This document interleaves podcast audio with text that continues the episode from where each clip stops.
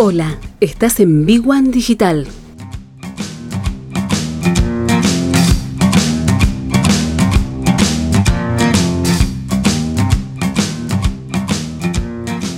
Sin más, sin más preámbulos, si les parece vamos arrancando. Este encuentro, como todos ustedes saben, se llama Describir el perfil de tu cliente.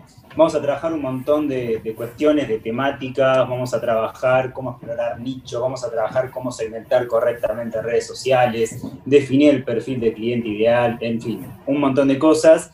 Y para eso tenemos nada más ni nada menos que a Néstor Muñoz, eh, a quien le agradecemos muchísimo y que nos acompañó a lo largo de todo este año como asesor en varios de nuestros programas y acompañando en varios procesos a, a nuestros emprendedores.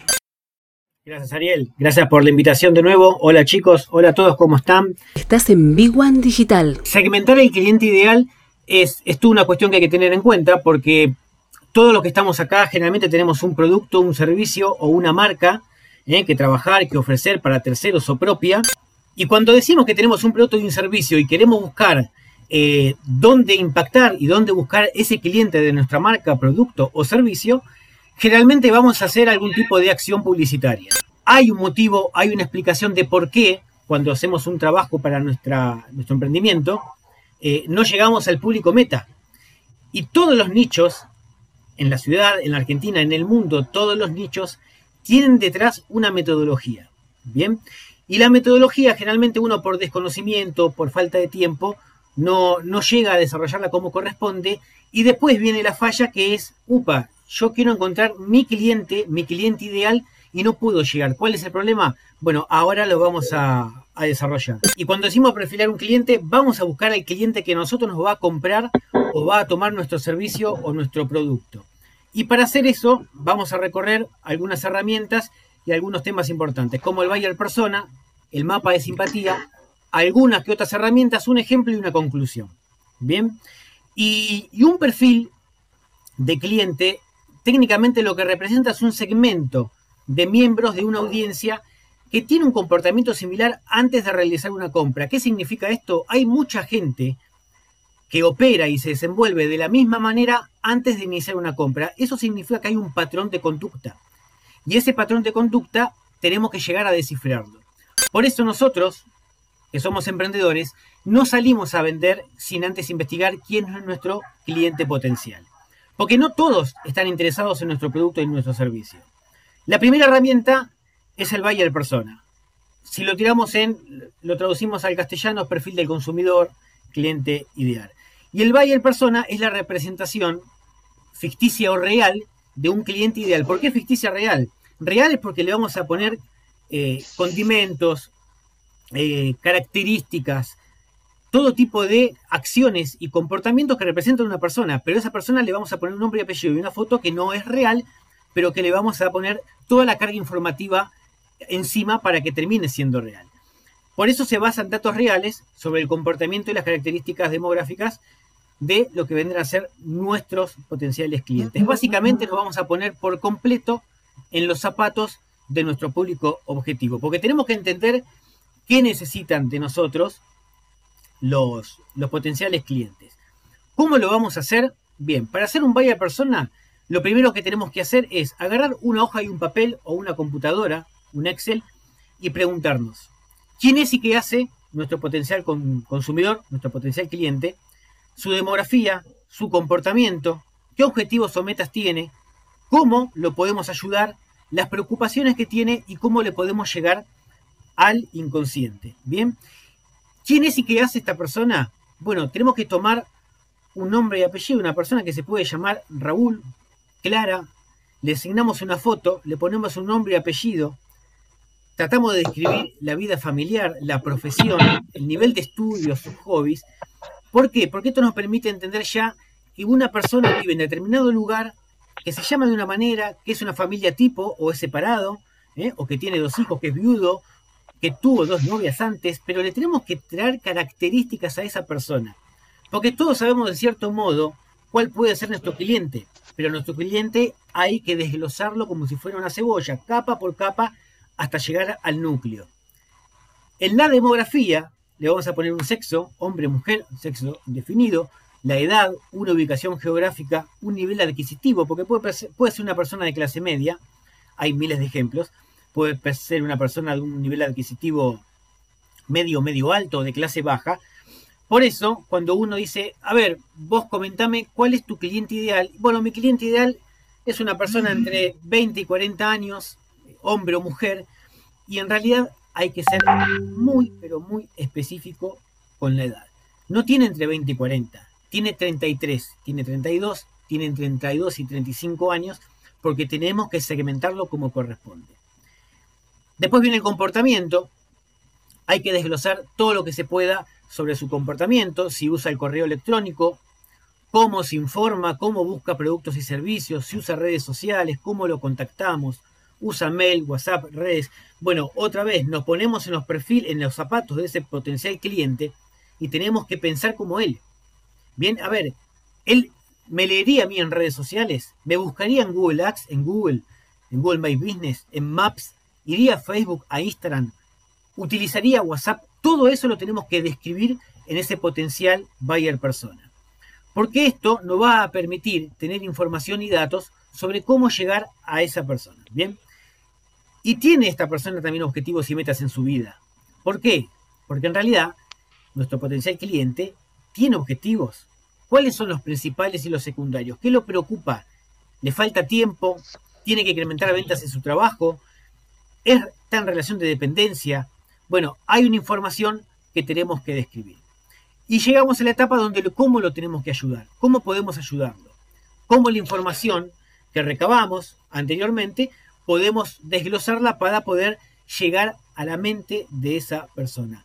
Porque lo importante acá es descifrar cuál es la solución ideal eh, en, en, un potencial cliente y esto es un paso gigantesco con esa información para después ser eficientes en la segmentación. Recuerde que la segmentación en redes sociales o en Google, por ejemplo, es información y la información es poder.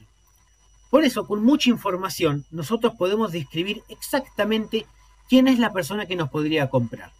Y ahí llegamos, después de hacer este buyer persona, de ir paso por paso, recuerden, describiendo su edad, su comportamiento, dónde vive, con quién vive, el estudio, trabajo, hijos, sus hobbies, todas esas características que uno sabe de su vida personal, hay que incorporarla a un tercero.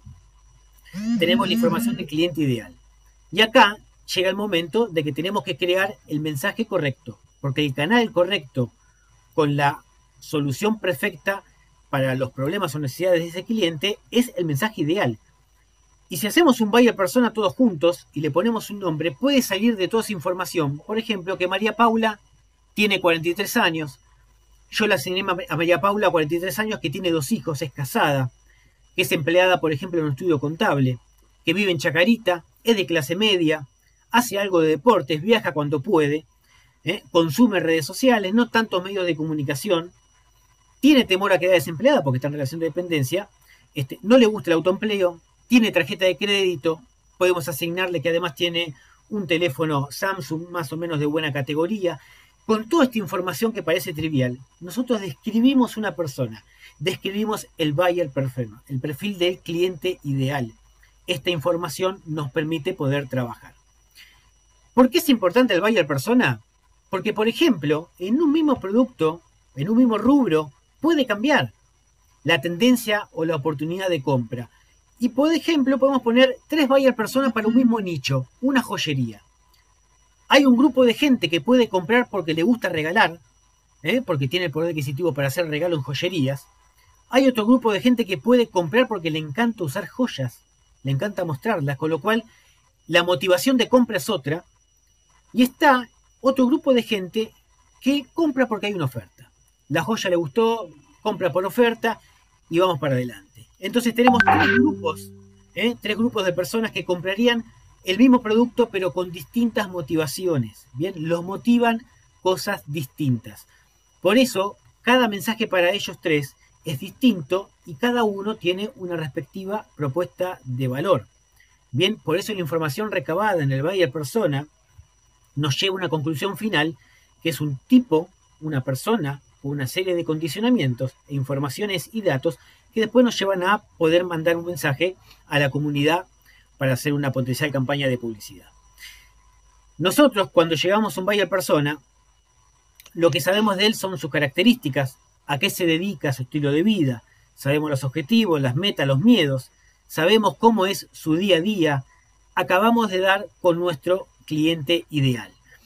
Esto en un buyer persona que en primera instancia parece algo trivial y nos cuesta ponerlo en el lugar de otro, cuando lo hacemos por primera, por segunda vez, lo hacemos con un familiar, con un amigo, con nuestro socio, ¿eh? con algún cliente se puede hacer, se van a dar cuenta de que hay tanta información que no tenemos en cuenta que después es muy sencillo llegar a la segmentación. La segunda herramienta, Ari, avísame con el tiempo, ¿eh? cómo venimos. La segunda herramienta es el mapa de empatía. Es muy similar al Bayer Persona, pero se basa más en la empatía y en las emociones, porque es una herramienta gráfica que nos permite caracterizar y personalizar a un segmento de cliente basándonos en empatía y emociones. Y tiene dos zonas el mapa de empatía, la parte superior y la parte inferior. Todo lo relacionado al día a día de nuestro cliente es la parte superior, todo lo relacionado a nuestro producto o servicio es la parte inferior. Y el mapa de empatía se divide en cuatro etapas. Bien, ¿qué piensa, qué siente esa persona, qué oye, qué ve, qué dice y qué hace? Y esfuerzos y resultados. El mapa de empatía brinda emociones y con las emociones nosotros podemos descubrir también qué piensa, cuál es el proceso inconsciente que tiene una persona para terminar comprando un producto o un servicio. En la parte superior comprendemos todo lo que el cliente ve en su entorno, cómo es su entorno, cómo son los amigos, qué problemas enfrenta, qué oferta hay en el mercado, qué escucha, entender las influencias y mensajes que recibe nuestro cliente, por qué se relaciona con amigos, cómo influyen los medios de comunicación sobre esa persona. Vamos descubriendo de dónde consume información y por qué, qué piensa, ¿eh? las necesidades, las preocupaciones, las expectativas que lo moviliza, otro rango más de emociones que podemos tomar en cuenta. ¿Qué dice que hace? Tenemos que entender su discurso y sus hábitos, cuál es su actitud, su comportamiento, qué le importa, con quiénes habla, los esfuerzos, miedos y dudas, riesgos asumidos al hacer la compra, qué obstáculo supera, qué lo frustra, qué lo incomoda. Todos estos resultados, bien, nos terminan definiendo que un potencial consumidor en un mapa de empatía nos brinda las metas a alcanzar, los beneficios, cómo acabaría con sus problemas con nuestro producto o servicio. Entonces, en el mapa de empatía definimos el objetivo con una idea de negocio, un producto, un servicio, una campaña. Definimos a quiénes vamos a representar, le vamos a asignar una entidad a ese potencial cliente y todo lo vamos a responder como si fuésemos el cliente. Por ejemplo, en un mapa de empatía podemos hablar de alguno, no sé, en la sala que eh, representa una, una academia que lanza cursos de inglés online. Entonces, un potencial cliente para una academia de cursos online de inglés puede ser, por ejemplo, Alejandro, un diseñador gráfico que quiere buscar clientes en el exterior. Hoy el dólar nos favorece si lo vamos a buscar afuera por el tipo de cambio, pero no sabe idioma, no sabe inglés, con lo cual está buscando un curso de idioma online que no le quite mucho tiempo, que pueda aprender rápido la parte técnica para su trabajo de diseño gráfico y de esa manera se puede relacionar con clientes del exterior. Bien, empáticamente en las emociones, Alejandro lo que busca es algo rápido, simple, sencillo, que no le quite tiempo y nosotros eso lo tenemos que descubrir. Bien, si tenemos una academia que enseña curso de inglés, tenemos que pensar que hay un potencial consumidor que tiene esas particularidades. Para ir cerrando, es importante que el mapa de empatía es emocional, ¿eh? es una idea, este, es para una idea rápida del público objetivo, es un suplemento del buyer persona. Obviamente nunca va a reemplazar a un estudio de mercado, que un estudio de mercado tiene otros condicionamientos, pero sí nos permite hacer mucho rejunte de información. Después hay otras herramientas como las encuestas, los llamados telefónicos, eh, un Canvas que es un modelo de negocio, o directamente la experiencia de cliente, hablar con los clientes y conocerlos un poco más. Para cerrar un ejemplo, DirecTV DirecTV arrancó vendiendo su producto en un segmento ABC1. Sin embargo, con el tiempo, después de hacer un estudio de mercado y estudiar al cliente, entendió que era más fácil y era más vendible llevar el producto a una góndola de supermercado, venderle una caja con un kit autoinstalable a un segmento de la sociedad de clase media y media para abajo. Bien, cambió radicalmente el modelo de negocio cuando entendió el consumidor final cómo pensaba.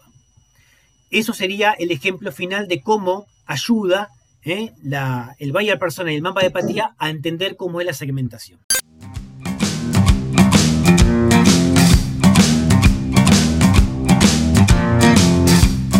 Estás en Big One Digital.